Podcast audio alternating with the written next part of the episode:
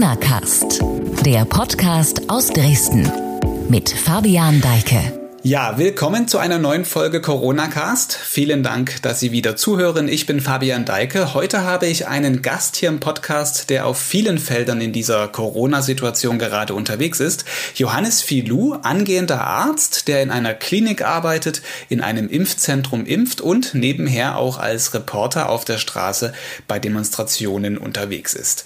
Das Gespräch gleich, zuvor wie immer aber ein Blick aufs aktuelle Geschehen.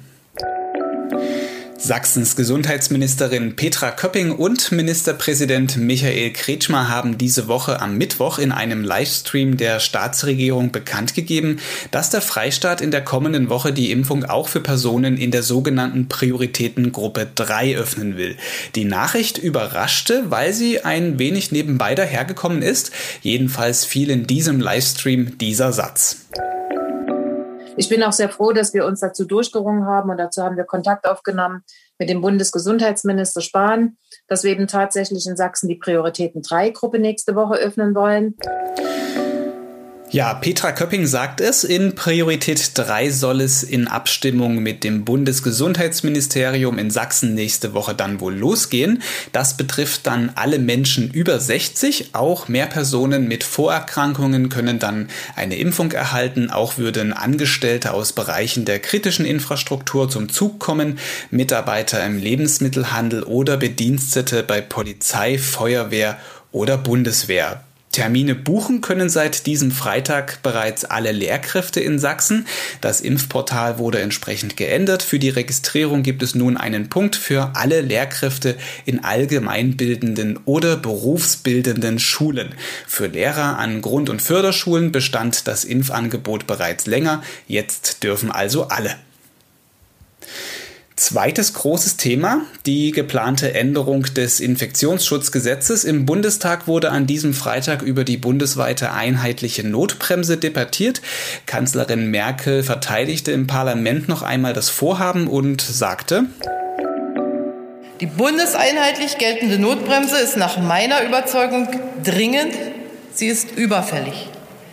Denn ich muss es auch heute leider wieder sagen, die Lage ist ernst und zwar sehr ernst. Und wir alle müssen sie auch ernst nehmen.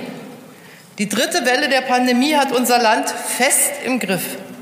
Das sagen die täglichen Infektionszahlen des Robert Koch Instituts, das sagt die Entwicklung des R-Werts und das sagen vor allem die Zahlen der belegten Intensivbetten gerade auch in dieser Woche. Die Intensivmediziner senden einen Hilferuf nach dem anderen. Wer sind wir denn, wenn wir diese Notrufe überhören würden? Liebe Kolleginnen und Kollegen, das dürfen wir nicht. Wir dürfen Ärzte und Pfleger nicht alleine lassen. Alleine können sie den Kampf gegen das Virus in dieser dritten Welle auch mit bester medizinischer Kunst und dem aufopferungsvollsten Einsatz nicht gewinnen. Ziel der Änderung im Infektionsschutzgesetz ist, dem Bund die Befugnis zu geben, ab einer 7-Tage-Inzidenz von 100 Kontaktbeschränkungen und Schließungen anzuordnen. Derzeit fällt dies allein in die Kompetenz der Länder. Abgestimmt werden soll über das Gesetz voraussichtlich am nächsten Mittwoch. Umstritten sind derzeit noch die Pläne für nächtliche Ausgangssperren ab Inzidenz 100. Auch dass Schulen erst ab einer Inzidenz von 200 den Präsenzbetrieb einstellen sollen, soll sorgt für Diskussionen. Eine Mehrheit der Sachsen, das zeigt eine Umfrage von sächsische.de, steht hinter einer einheitlichen Corona-Notbremse. 56 Prozent halten sich für richtig, 40 Prozent für falsch. Und noch eine Meldung aus dem Sport. Ein Teil der Mannschaft des Drittligisten Dynamo Dresden muss sich auf Weisung des Dresdner Gesundheitsamts in Quarantäne begeben. Die Spiele am kommenden Samstag gegen Duisburg und am Dienstag gegen Uerdingen werden verschoben. Dynamo ist derzeit Spitzenreiter in der dritten Liga und kämpft um den Aufstieg. Alles dazu und zu den anderen Themen lesen Sie jetzt auf sächsische.de. Und jetzt zu meinem heutigen Gast. Er ist angehender Arzt in Dresden, arbeitet in einer Klinik, impft dann nach Dienstschluss im Dresdner Impfzentrum Menschen gegen Corona und damit ihm nicht langweilig wird, engagiert er sich gesellschaftlich bei der Offbeat-Kooperative einer internationalen Band und Grimme Online Award Preisträger ist er auch noch. Denn er ist als freier Reporter mitverantwortlich für Straßengezwitscher, ein Twitter-Projekt, das seit einigen Jahren Demonstrationen in Dresden und Sachsen begleitet. Ich glaube, eine so lange Moderation zur Vorstellung einer Person hatte ich hier noch nie im Podcast. Johannes Filou, schön, dass du hier dabei bist. Ich grüße dich. Ich freue mich total, dass ich im berühmten Corona-Cast sein darf. Wir sprechen hier über eine Videoschalte wie bei allen Corona-Cast-Aufzeichnungen. Wo erwische ich dich gerade zwischen deinen vielen Aufgaben? Du musst mir mal sagen, wie du das machst, dass du in eine 24-Stunden-Tag so viel reinkriegst. Ja, also ich bin gerade tatsächlich zu Hause, komme gerade aus der Klinik, in der ich ähm, ein praktisches Jahr mache. Das bedeutet also, mein theoretischer Teil des Medizinstudiums ist vorbei und jetzt ist das praktische Jahr dran. Und also mein Tag ist genauso lang wie deiner, würde ich sagen. Ich glaube, ich habe in diesem Studium eins gelernt und das ist tatsächlich mich sehr effektiv zu organisieren. Das war bisher auch noch nicht eins meiner Talente, aber das Studium ähm, hat das tatsächlich äh, ja in mir hervorgeholt, dass ich äh, mich sehr gut strukturieren kann und diese verschiedenen Rollen, die du angesprochen hast, ähm, auch ähm, ausfüllen kann. Und das funktioniert auch nur deswegen, weil ich in allen Sachen, die ich so mache, immer von tollen Teams umgeben bin. Ähm, und die machen das überhaupt möglich. Deswegen reagiere ich auch so ein bisschen gereizt darauf, wenn zum Beispiel der sächsische Ministerpräsident sich nicht dazu durchringen kann, irgendwie konsequent auf diese dritte Welle zu reagieren. Denn ich muss dann zuschauen, wie sehr, sehr engagierte, fachlich sehr kompetente Pflegerinnen und Pfleger äh, irgendwie sehenden Auges an ihre, an ihre und über ihre Belastungsgrenze gebracht werden, das äh, finde ich nicht cool. Und da frage ich mich immer, wie viel Kontrollverlust äh, ist denn dann irgendwann endlich genug? Über die Situation in den Krankenhäusern, wo du ja auch einen Blick drauf hast, reden wir gleich noch, auf jeden Fall. Ich hoffe, du hast noch mehr gelernt, als dich nur zu organisieren im Studium. Was ist denn dein, dein Fachbereich, dein Spezialgebiet? Ähm, das wird noch nicht entschieden an diesem Punkt. Also man könnte natürlich schon einen Plan haben. Allerdings ist jetzt quasi noch äh, dieser Teil, wo man in alles mal reinschaut. In dem praktischen Jahr bedeutet das, dass ich in drei verschiedene ähm, medizinische Aspekte schaue. Das ist einmal die Chirurgie, die innere Medizin als die zwei sehr großen Bereiche und dann gibt es einen Wahlbereich, den habe ich schon absolviert. Den habe ich persönlich in der Anästhesie und Intensivmedizin absolviert. Ähm, also auch in dem Bereich, der sehr viel mit Corona-Patientinnen und Patienten zu tun hat. Ob ich jetzt Anästhesist und Intensivmediziner werde, weiß ich noch nicht so genau. Mhm. Du, du sprichst es gerade an, also bei deiner Arbeit jetzt in den Dresdner Kliniken hast du auch auf Intensivstationen oder auf einer Intensivstation gearbeitet, bist also direkt auch mit dieser schlimmstmöglichen Form der Covid-19-Erkrankung dann halt in Kontakt gekommen, hast das gesehen. Was ist so das, was du da aufgenommen hast? Wie bist du damit umgegangen? Das ist schon, es ist eine harte, eine harte Situation. Vor allem, wenn man auch so frisch aus dem Studium kommt wie ich, da ist, da ist man noch voller, voller Mut und auch voller Zuversicht, dass man sehr viel zur, zum Besseren wenden kann. Und dann kommt man in eine Situation, auf eine Intensivstation, wo schwerkranke Menschen ähm, eingeliefert werden, mit einem Krankheitsbild, wo, über das man noch nicht so viel weiß. Ein Krankheitsbild, bei dem wir als Medizinerinnen und Mediziner äh, ganz oft ähm, Zuschauer sind tatsächlich. Ähm, es ist relativ klar, wie so eine schwere Infektion ablaufen wird und man kann nur reagieren. Man kann also nicht wirklich, ja, diese Corona-Infektion, es gibt keinen heilenden Ansatz bisher. Und das ist schwer. Und du weißt ja sicherlich auch, dass die Menschen, die auf Intensivstationen kommen, dass ähm, viele von denen beatmet werden. Das bedeutet künstlich beatmet. Das ist sicherlich auch bekannt, dass das bedeutet, dass sie in vielen Fällen auch auf den Bauch gelagert werden müssen, abwechselnd mit der Rückenlagerung, um mehrere Bereiche der Lunge zu erreichen. Das ist alles äh, sehr, sehr aufwendig für alle Beteiligten, die in voller Schutzmontur natürlich ähm, dort agieren. Das ist also eine sehr komplexe Situation und eine Situation, aus der viele Menschen tatsächlich ja nicht mehr, nicht mehr so hervorgehen, wie sie, wie sie gekommen sind. Das bedeutet, viele Menschen, von denen, die beatmet werden, versterben und ähm, viele haben Folgeschäden, die das, den Rest ihres Lebens prägen. Mhm.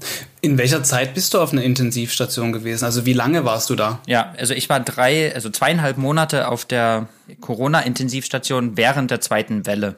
Also ich habe diese zweite mhm. Welle komplett miterlebt mit all den ähm, Aspekten, die sie hatte. Also auch den Aspekt, dass ein Krankenhaus schon im Notbetrieb läuft und es dennoch an die Kapazitätsgrenze kommt in der Versorgung von Patientinnen und Patienten mit Corona. Jetzt hast du auch gerade angesprochen, es geht um Lagerung von den Patienten. Die mhm. sind ja im Koma, sie können sich, also, also sie sind ja im Koma, sie können ja. sich also nicht selbstständig irgendwie bewegen. Das muss ja jemand machen, das machen die Pflegekräfte, das macht Richtig. das medizinische Personal.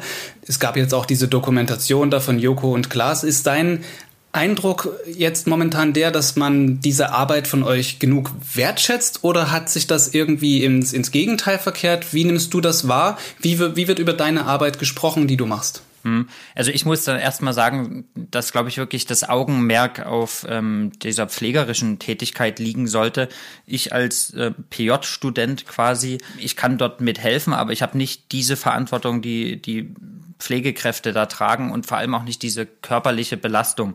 Und ich finde schon, ähm, natürlich wird das medial ähm, findet das statt, wie zum Beispiel bei Joko und Klaas. Allerdings muss es darüber hinausgehen. Also Anerkennung kann nicht über 15 Minuten oder auch sieben Stunden Dokumentation auf Pro 7 funktionieren. Anerkennung muss so funktionieren, gesamtgesellschaftlich, dass die Belange der Pflegekräfte ernst genommen werden. Das bedeutet auch eine finanzielle Vergütung, die dieser Belastung entsprechend ist. Und es bedeutet auch, dass die Politik reagieren muss auf eine Situation wie eine dritte Welle, die vor allem das Pflegepersonal wieder an eine Belastungsgrenze bringen wird.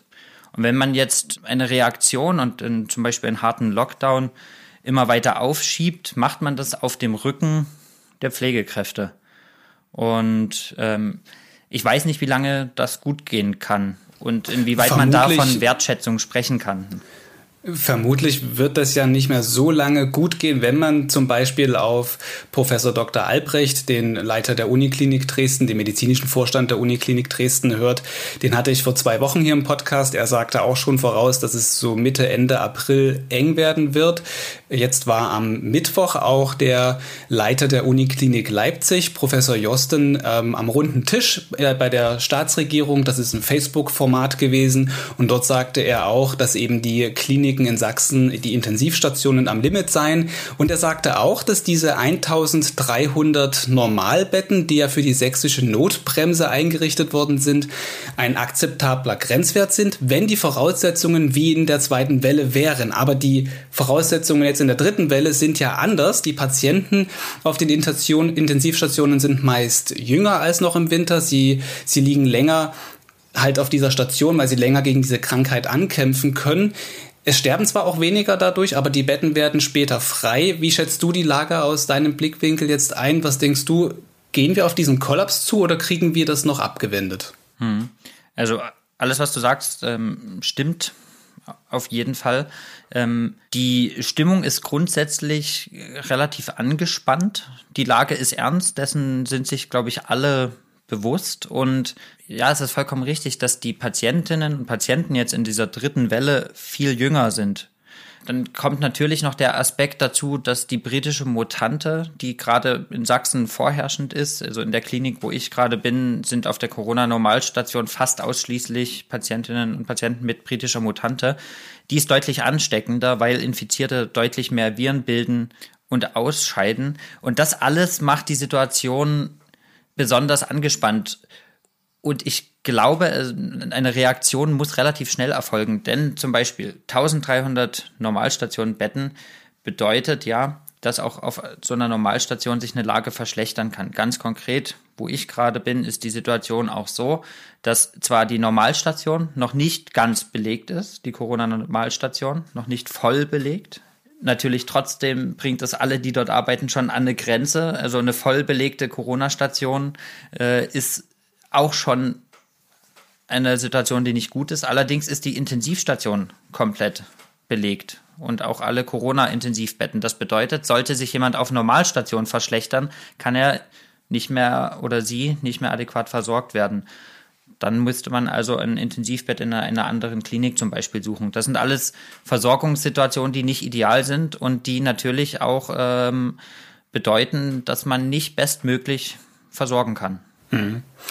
Der Grund, weshalb weniger ältere Menschen momentan, sondern eher jüngere Menschen auf den Intensivstationen oder überhaupt in den Krankenhäusern mit Corona landen, ist ja, dass die Älteren überwiegend schon geimpft sind. Das ist ja ein ja ein guter Aspekt, ein guter Fakt. Das ist ja schon mal etwas, was man erreicht hat in dieser Corona-Krise. Du bist, Überleitung zum Impfen, jetzt auch im Dresdner Impfzentrum aktiv.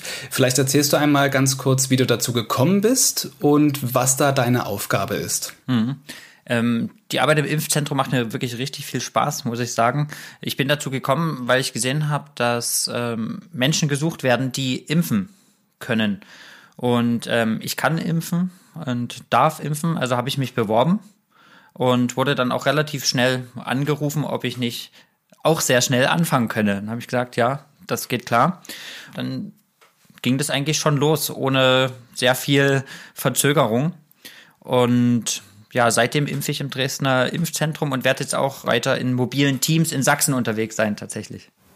Und wie, wie läuft das dann mit deinem normalen Job, sage ich jetzt mhm. mal? Also du hast dann deinen Schichtdienst äh, sieben, acht Stunden, ich weiß nicht, wie lange das ist bei dir. Mhm. Und danach gehst du, da setzt du dich ins Auto oder aufs Fahrrad, fährst von deiner Klinik, wo du arbeitest, ins Impfzentrum und legst dann dort noch mal ein paar Stunden hin oder wie läuft das? Ja, so ungefähr. Es ist natürlich, muss man schauen, dass das alles im Rahmen dessen ist, was, äh, was möglich ist. Das bedeutet, ich impfe nicht so oft. Das, ich, das bedeutet, ich impfe mal an einem Wochenende einen halben Tag ähm, oder auch mal zwei halbe Tage. Ähm, ja, ich habe auch schon Urlaub genommen, um zu impfen. Also es ist so in diese, in diese Richtung. Ja, und wie gesagt, die Arbeit ist, ist eine sehr schöne Arbeit. Ähm, man ist dort quasi für eine Kabine verantwortlich, einmal ärztliches Personal und einmal nicht ärztliches Personal. Und es kommen über den Tag einfach mehrere Menschen zu dir und du hast immer nur die Aufgabe, dich um diese Menschen zu kümmern, die gerade in der Kabine sind. Das ist eine, eine Arbeitssituation, die sehr selten ist, dass man arbeiten kann, ohne viel anderes im Hinterkopf zu haben. Es ist sehr, sehr schön. Man guckt immer ganz kurz mal in, in das Leben verschiedener Menschen, äh, unterhält sich kurz, äh, bespricht natürlich die Impfung, alle möglichen Fragen zur Impfung. Ähm, ja, es macht mir sehr, sehr viel Spaß, muss ich sagen. Und es gibt also auch ein bist bisschen, du auch ja.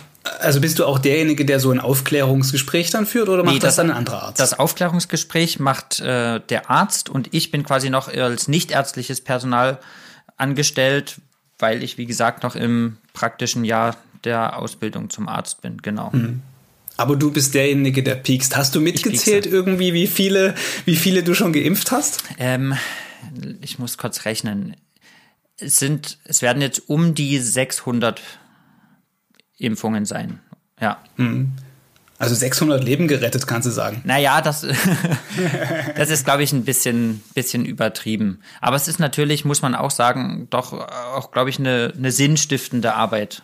Also ich habe mhm. schon das Gefühl, dass das äh, gut ist, was ich da mache. Und die Menschen, die zum Impfen kommen, äh, freuen sich auch darüber, dass sie, dass sie dran sind und dass sie geimpft werden. Das gibt ehrlich gesagt auch ein bisschen Hoffnung zurück, weil das, was wir so erleben, ist ja, dass gerade die, ähm, die sich äh, abgewendet haben von einem wissenschaftlichen Diskurs, besonders laut sind. Äh, und da freut es mich, doch mal einen ganzen Tag Menschen zu haben, die äh, nicht alles leugnen, was mit Wissenschaft zu tun hat oder ja, die vielleicht auch ein Stück weit dankbar dafür sind, dass ihr das da so macht. Dieses Engagement, das ihr da zeigt, auch als Ärzte. Ich meine, es gibt ja auch einige Ärzte, die jetzt dort in Impfzentren arbeiten, die haben einen normalen Praxisalltag in ihrem Leben. Also die haben, keine Ahnung, haben irgendwo eine Hausarztpraxis oder irgendeine andere Art von Praxis und gehen dann trotzdem irgendwie nebenher noch in dieses Impfzentrum.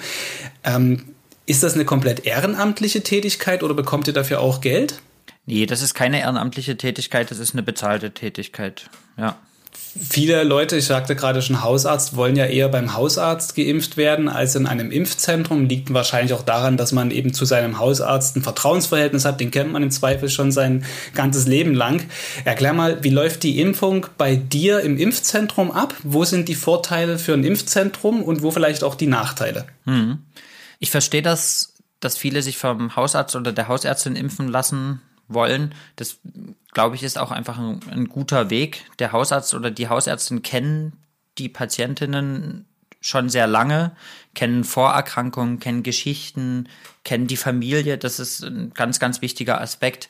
Der Vorteil von so einem Impfzentrum ist natürlich, dass am Tag sehr, sehr viele Menschen zentral organisiert ähm, geimpft werden können.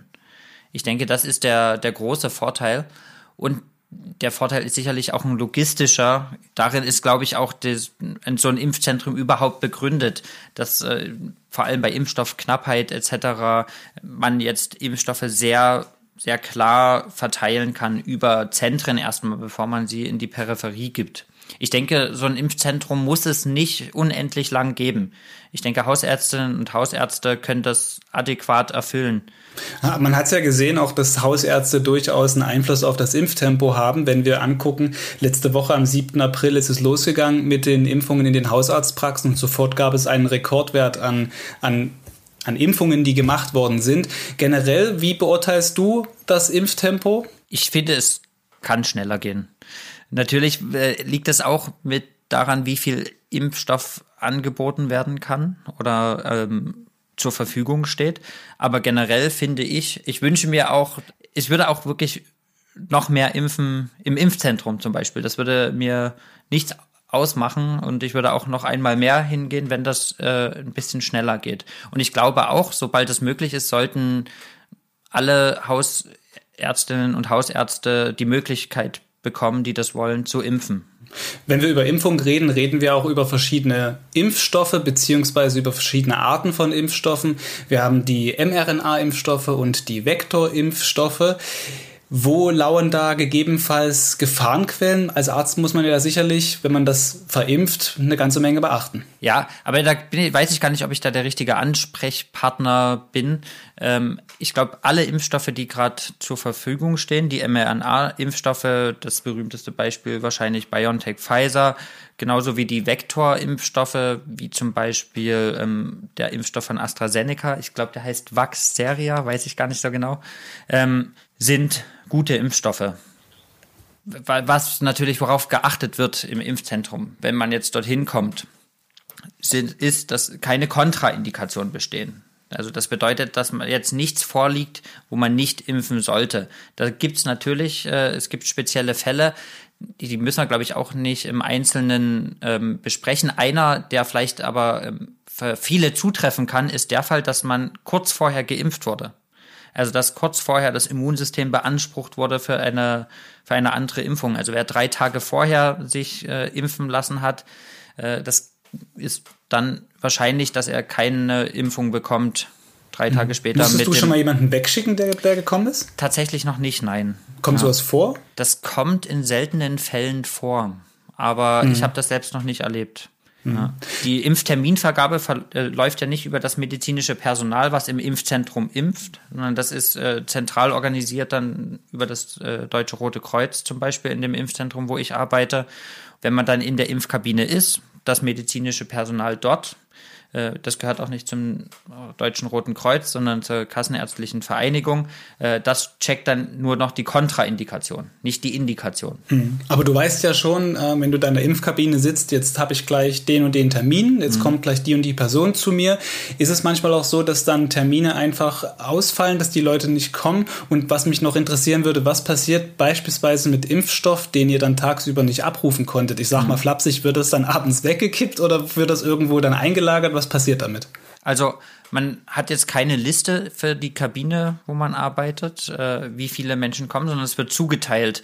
Das, so ein Impfzentrum ist ja tatsächlich auch so ein interdisziplinäres äh, Projekt. Da arbeiten da arbeitet das DRK zusammen mit äh, der Bundeswehr, zusammen mit medizinischem Personal, mit äh, Pharmazeutinnen und Pharmazeuten. Das ist auch total toll tatsächlich, sich da mal so zu begegnen in so einer gemeinsamen Anstrengung. Das macht auch sehr viel Spaß. Das bedeutet aber, wie gesagt, dass von dem Organisatorischen sehr wenig in der Impfkabine ankommt. Also mhm. ich sehe einfach dann die Menschen, die äh, zur Impfung kommen. Ich weiß mhm. natürlich auch an so einem Tag, dass vielleicht Impftermine abgesagt wurden. Das wird manchmal kommuniziert.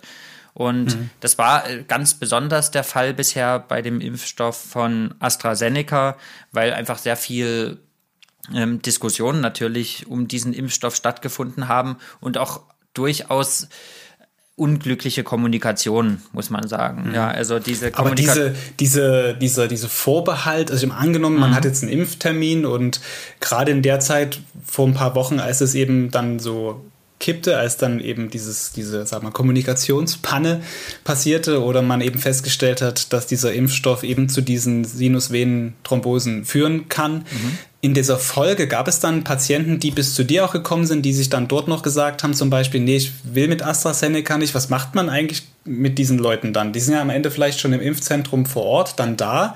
Bietet man denen dann was anderes an oder müssen sie dann Astra nehmen? Wie gesagt, durch, dadurch, dass man selbst nicht im Vergabeprozess involviert ist, vergibt man dann auch als medizinisches Personal dort keinen anderen Impfstoff. Ähm, also du bekommst das für dich nicht so mit, diesen doch, Prozess, ich bekomme mit, Kommunik dass Menschen sagen, dann möchte ich nicht geimpft werden. Das, das kann sein und dann, dann kann man auch gehen. So, das ist natürlich mhm. ärgerlich, weil das ein, ein, Termin ist, der, der gebucht ist, den im Zweifel sonst jemand anderes hätte nehmen können. Äh, natürlich. Und es gibt die, es ist eigentlich im Vorfeld möglich einzusehen, mit welchem Impfstoff man geimpft wird. Deswegen ist mhm. das für mich ein bisschen schwer nachvollziehbar, dass man dorthin geht und dann wieder aufsteht. Aber ich verstehe es auch, dass man Fragen hat, ob das sicher ist. Es wird viel mhm. über diese Sinusvenenthrombose gesprochen. Es ist ein sehr, sehr seltener, eine sehr seltene Nebenwirkung und äh, ich glaube, die Bearbeitung dieser Nebenwirkungen medial ist äh, etwas überproportional zum, zum wirklichen Risiko. Also würdest du dich auch mit AstraZeneca bedenkenlos impfen lassen? Ich würde mich bedenkenlos impfen lassen mit AstraZeneca. Ich ähm, kann aber auch vor allem junge Frauen verstehen, äh, die jetzt dort genannt sind als besonders äh, gefährdet, dass sie sagen, ich würde das nicht machen. Und das ist, äh, mhm. die werden auch aktuell nicht geimpft äh, mit AstraZeneca im, im Impfzentrum. Also da geht man auch drauf ein, natürlich.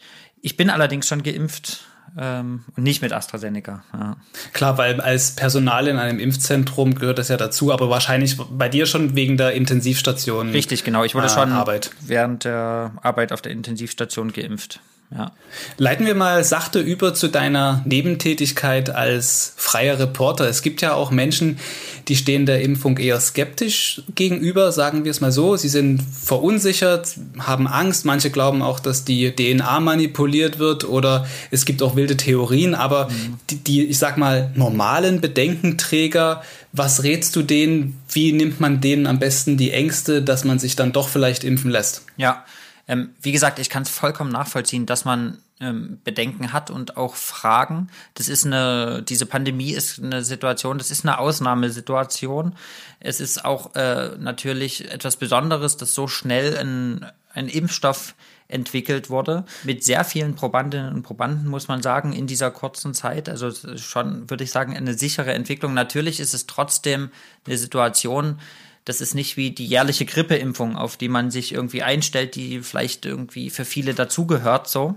Hm. Und deswegen glaube ich, der beste Weg bei Fragen ist, ähm, deswegen war ich vorhin auch so zurückhaltend, jetzt mich hier zu den Impfstoffen einzeln zu äußern. Ich glaube, das ist sehr, sehr individuell, wie man darüber sprechen sollte und wer wie viele Fragen dazu hat. Und deswegen denke ich, die beste Idee ist, zum Hausarzt oder zur Hausärztin zu gehen und alle Bedenken auch gerne im Vorfeld aufzuschreiben und mitzubringen. Ähm, das haben wir auch viel im Impfzentrum. Und dann gehen wir diese Zettel, die ältere Menschen mitbringen, ganz genau durch und beantworten die Frage für Frage. Und das können auch Fragen sein zu Medikamenten, die eingenommen werden. Und die sind halt auch individuell. Mhm. Deswegen glaube ich, es gibt keine pauschale Antwort. Ähm, und der eine hat vielleicht die Frage zu dem einen Medikament, was er einnimmt, und der andere ein ganz anderes. Ja. Und was würdest du so im Verweigerern vielleicht sagen? Hm. Es ist eine freie Entscheidung. Das finde ich auch gut, dass äh, es eine freie Entscheidung ist, sich impfen zu lassen. Ich persönlich, also ich möchte es eigentlich wirklich persönlich beantworten, ähm, weil also ich habe die das gesehen, was wir so als Zahlen hören. Also Zahlen, dass jeder jeder zweite, also 50 Prozent der Menschen, die auf eine Intensivstation kommen und beatmet werden, ähm, nicht überleben. Ich habe das äh, sehr persönlich wahrgenommen. Also wir hatten ein, ein Ehepaar, was zu uns kam, wo die Frau dann relativ schnell auf Normalstation gegangen ist und diese Infektion überstanden hat und dann ähm, ein paar Wochen später nochmal zum Abschied nehmen von ihrem Mann kam. So, das ist äh, irgendwas, das bewegt mich und das sind Menschen, die waren relativ jung, die haben sich irgendwie irgendwo angesteckt und ähm, sind sehr real davon betroffen und man kann eben nicht sagen, äh, der kriegt's und der nicht. Deswegen gehört es, finde ich, zu einer gesellschaftlichen Verantwortung dazu, nicht nur sich zu schützen, sondern auch andere und auch ältere Personen und vor allem auch Personen, die mhm. durch ein geschwächtes Immunsystem eh anfällig dafür sind. Mhm. So, kleiner Themensprung. Ich hatte es gerade eben ja schon angesprochen, so eher nebenbei. Du hast eine Nebentätigkeit als Reporter auch beim Projekt Straßengezwitscher. Seit 2015 bist du dort aktiv oder seid ihr dort aktiv? Ihr habt ja da ein größeres Team. Und ich wollte mal wissen, wie seid ihr darauf gekommen, dass ihr das macht? Warum macht ihr das? Also wir sind ganz konkret im März 2015 darauf gekommen.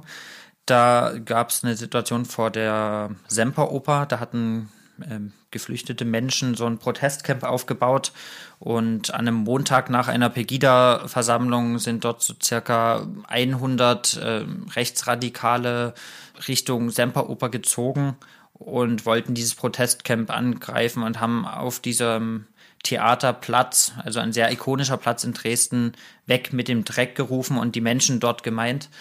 Und die Polizei kam sehr spät dazu. Es war eine sehr beängstigende Situation in einer deutschen Großstadt. Ja, also in einer deutschen Großstadt wurden so die Grundfesten unseres Zusammenlebens äh, ziemlich stark angegriffen, nämlich dass jeder Mensch Mensch ist und äh, jeder Mensch in allererster Linie äh, gleich viel wert ist und nicht Dreck. Und das hat damals medial nicht so richtig stattgefunden. Das war nach Redaktionsschluss äh, für Print. Es gab damals, ein, also die die Lokalmedien waren damals noch nicht so äh, stark vertreten auf den sozialen Netzwerken, wie sie das jetzt sind. Und das ist so ein bisschen untergegangen. Und das hat uns mhm. gestört. Okay, inzwischen dass, haben wir ja einen Podcast. Also, genau. Ne? Ja, also die Sächsische Zeitung äh, hat einen Podcast, ist auf Twitter zum Beispiel jetzt auch aktiv, auch mit Live-Berichterstattung äh, an größeren äh, bei größeren Versammlungslagen zum Beispiel. Da ist viel passiert. Das war damals noch nicht so. Und es war uns wichtig, dass wenn sowas passiert, also die Grundfesten unseres Zusammenlebens irgendwie ins Wanken gebracht werden, dass man darüber spricht und dass das stattfindet, dass Diskussionen darüber stattfinden. Dazu muss das gesehen werden, muss im Wohnzimmer und relativ früh im Sinne von während den Anfängen muss man sich damit auseinandersetzen. Und das hat sich ja bei Pegida auch gezeigt, dass das äh, wirklich wichtig war, da von Anfang an hinzuschauen. Die Entwicklung von Pegida ist da sehr sehr exemplarisch tatsächlich, ja. Jetzt im Zuge der Corona-Pandemie sind die Querdenker aufgetaucht oder sind auf den Plan gekommen. Ähm, das ist natürlich auch ein Thema, das dich dann bei der Arbeit äh, bei Straßengezwitscher beschäftigt. Da gab es mehrere Demonstrationen, auch verbotene Demonstrationen, also verbotene Demonstrationen, die ja dann doch stattgefunden haben. Kommenden Samstag droht uns in Dresden ja wieder so ein Tag, wo man nicht genau weiß, was daraus wird. Demonstration ist verboten kommen trotzdem Menschen, man weiß es nicht. Wie, was erwartest du für den Samstag? Ähm, also ich erwarte für den Samstag erstmal, dass es keine Bilder werden wie in Kassel und Stuttgart. Also in dieser Hinsicht kann ich Entwarnung geben. Dennoch erwarte ich, dass es zu Versammlungen kommen wird am Samstag. Und bei denen, das muss man auch ganz klar sagen, bei denen die Maßnahmen zum Infektionsschutz nicht eingehalten werden. Davon kann man ganz sicher ausgehen.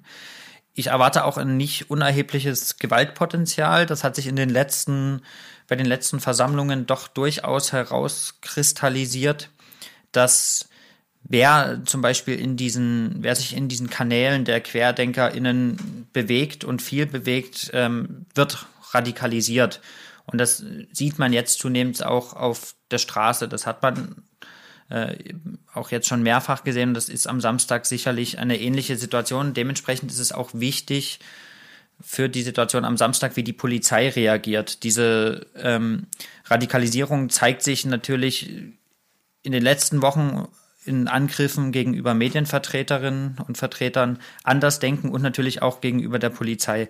Deswegen denke ich, hängt viel von einem entscheidenden oder entschiedenen Auftreten der Polizei am Samstag ab, wie dieser Tag ablaufen wird. Ich denke, er wird relativ chaotisch, da die Versammlung der Querdenker in Dresden verboten wurde von der Stadt Dresden. Da steht jetzt noch ein Gerichtsentscheid aus, ob dieses Verbot Bestand hat.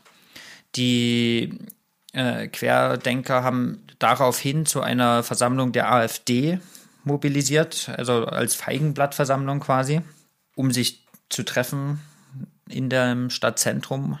Die wurde jetzt gerade, während wir sprechen, auch noch äh, verboten von der Stadt Dresden.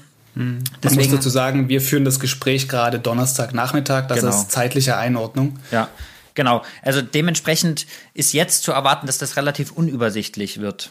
Und bei der letzten äh, nicht erlaubten Versammlung der Querdenker war auch der Kopf der Dresdner Querdenker, Markus Fuchs, die ganze Zeit unterwegs in der Stadt und hat ähm, verschiedene Kleingruppen äh, koordiniert und organisiert und auch sehr analog tatsächlich mit kleinen Zettelchen etc. Also ich denke, wir werden verschiedene Versammlungen in der Stadt und doch durchaus gut organisierte Versammlungen erleben, man muss aber auch sagen, bei der letzten Situation ist die, die Polizei in Dresden damit sehr gut umgegangen, hat es relativ früh unterbinden können. Davon wird alles mhm. abhängen, tatsächlich an dem Samstag, mhm. äh, wie gefährlich das auch äh, für die Mitmenschen wird.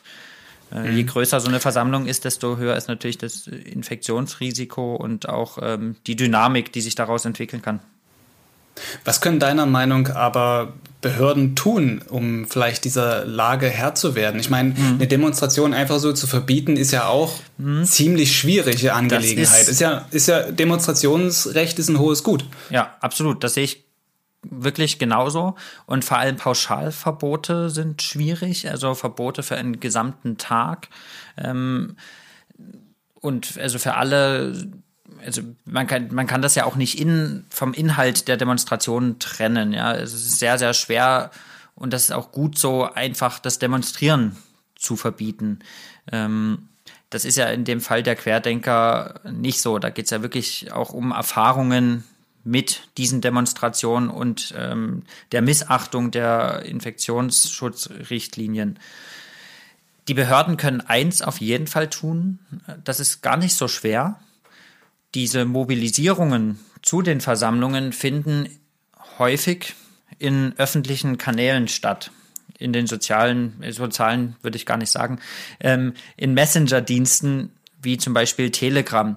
Diese Informationen sind leicht zugänglich und sollten unbedingt in Einsatzplanungen ähm, einbezogen werden. Das haben wir auch da bei dem äh, 13. März, wo es schon mal zu Ausschreitungen kam und äh, zu einer größeren äh, Demonstration, obwohl sie verboten war in Dresden, auch die Polizei gefragt, ob sie das tun. Darauf gab es eine sehr ausweichende Antwort, aus der man aber auch lesen könnte, dass sie diese, dass diese Messenger-Dienste im Blick haben.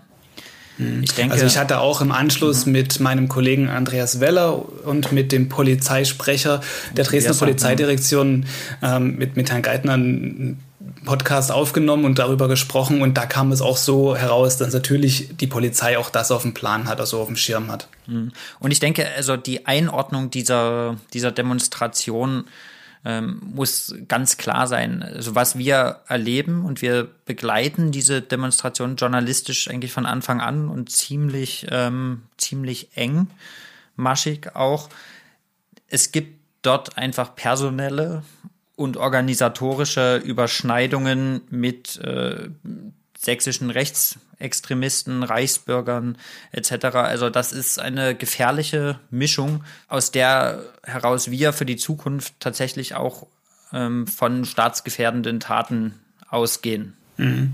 Aber es laufen ja da nicht nur, sage ich jetzt mal, harte Rechtsextreme, Reichsbürger oder ne, Corona-Leugner auf der Straße, sondern auch ganz normale Menschen, die vielleicht ja diese die Maßnahmen überzogen finden, die sie Richtig. vielleicht weniger einschränken wollen, was ja auch nach einem Jahr irgendwo menschlich verständlich ist, dass man darauf keine Lust mehr hat. Geht dir genauso ich wie glaub, mir? Ich glaube, keiner hat Bock darauf. Ja. Na, aber wie beobachtest du diese Mischung der Leute?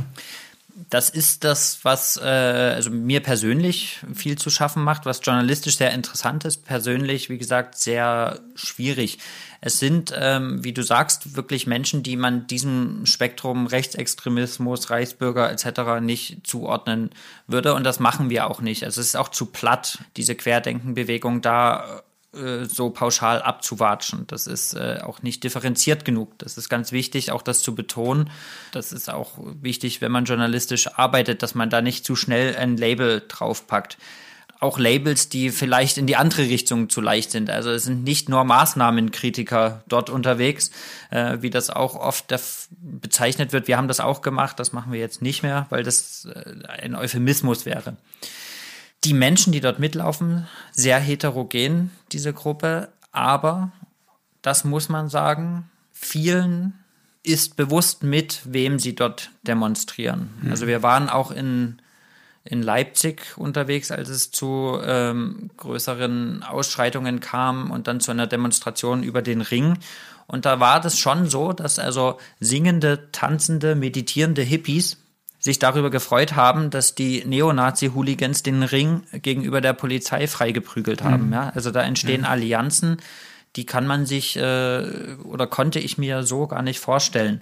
Und ich sehe das auch, dass vielleicht ein persönlicher Ausflug bei den Protesten in Dresden, bei den Querdenkern, äh, sehe ich auch einen Bekannten von mir immer wieder in der in der ersten Reihe. Den hätte ich in so eine Richtung niemals äh, abdriften sehen und der teilt jetzt auch äh, Inhalte von äh, verschwörungsideologischen Seiten. Und das ist, äh, glaube ich, eine Gefahr, dass sich tatsächlich irgendwie unter dieser Maßnahmenkritik mh, jetzt so Desinformationsblasen bilden, die äh, dann auch die abholen, und mit in einen Strudel ziehen, die jetzt gar nicht rechtsextrem oder Reichsbürger sind.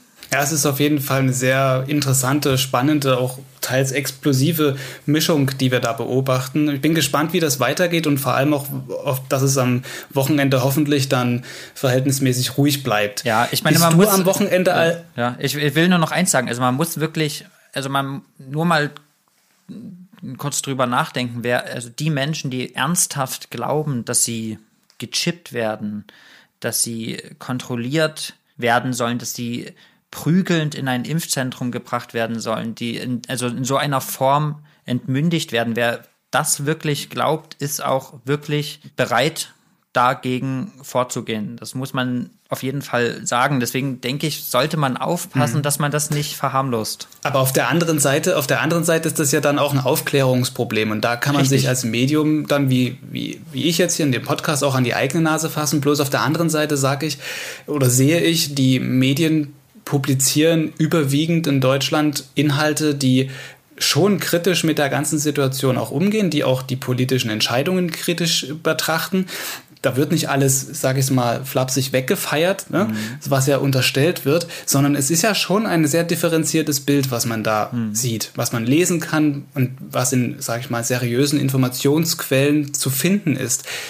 Ich frage mich immer, wo kommt diese Desinformation tatsächlich her, wo diese Bereitschaft, das auch aufzunehmen als, als Wahrheit, das, das verstehe, geht in meinen Kopf oft nicht rein. Mhm. In meinen tatsächlich auch nicht. Also wie es, wie, wie schnell es verloren gehen kann, dass man ähm, kritisch hinterfragt, äh, was ja oft irgendwie als Argument gesagt wird, wir sind die einzigen, die kritisch hinterfragen. Und dann werden in äh, diesen Kanälen und Gruppen Informationen geteilt, die sehr, sehr schnell und kaum kritisch hinterfragt äh, zu widerlegen sind. Ja, das ist, ich glaube, tatsächlich ähm, relativ gut koordinierte ähm, Desinformation, indem man sich mit dem umgibt, wonach man sucht, äh, nach Bestätigung. Und das funktioniert sehr, sehr gut bei äh, Querdenken-Versammlungen. Das funktioniert auch sehr gut in den Kanälen, die sie betreiben. Also so Cherry-Picking von Informationen und Desinformationen auch mit so Hybrid-Fake News, also wo Teile, Anteile zum Beispiel auch von etablierten Medien genutzt werden, rausgepickt und dann mit einer, mit einer Falschinformation bewusst fehlinterpretiert. So, das ist dann nicht mehr so einfach rauszufinden wie eine reine Falschnachricht.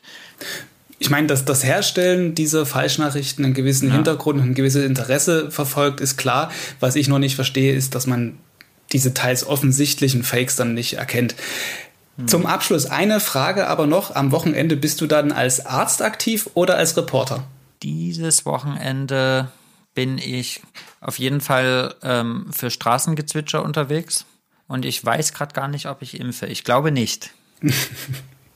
okay, dann werden wir, also ich wünsche auf jeden Fall für das Impfen alles Gute weiterhin, dass das auch funktioniert und diese Mehrfach- und Dreifachbelastung, Auslastung, ich glaube, eine Belastung ist es in deinem Fall nicht, eine Auslastung, dass das weiter so funktioniert. Johannes Philo, vielen Dank für dieses Gespräch. Vielen lieben Dank. Tschüss. Ja, das war ein sehr facettenreiches Gespräch, aber was will man auch erwarten, wenn man mit jemandem redet, der gleich drei Jobs nebeneinander macht? Jobs nebeneinander ist auch ein gutes Stichwort. An dieser Folge hat im Hintergrund wieder redaktionell Andreas Sabo mitgewirbelt. Wer diesen Podcast schon länger kennt, Andreas Sabo hat hier zu Beginn mit moderiert. Er arbeitet eigentlich bei der AWO, also nicht bei sächsische.de, begleitet dieses Corona-Cast-Projekt aber nebenbei in seiner Freizeit nach wie vor mit. Also auch danke ein einmal mehr an dieser Stelle von mir. Jetzt fehlt nur noch der Hinweis wie immer am Ende. Artikel und Links zu passenden Inhalten für diese Folge packe ich in die Beschreibung der Episode. Damit tschüss, bleiben Sie negativ und gesund.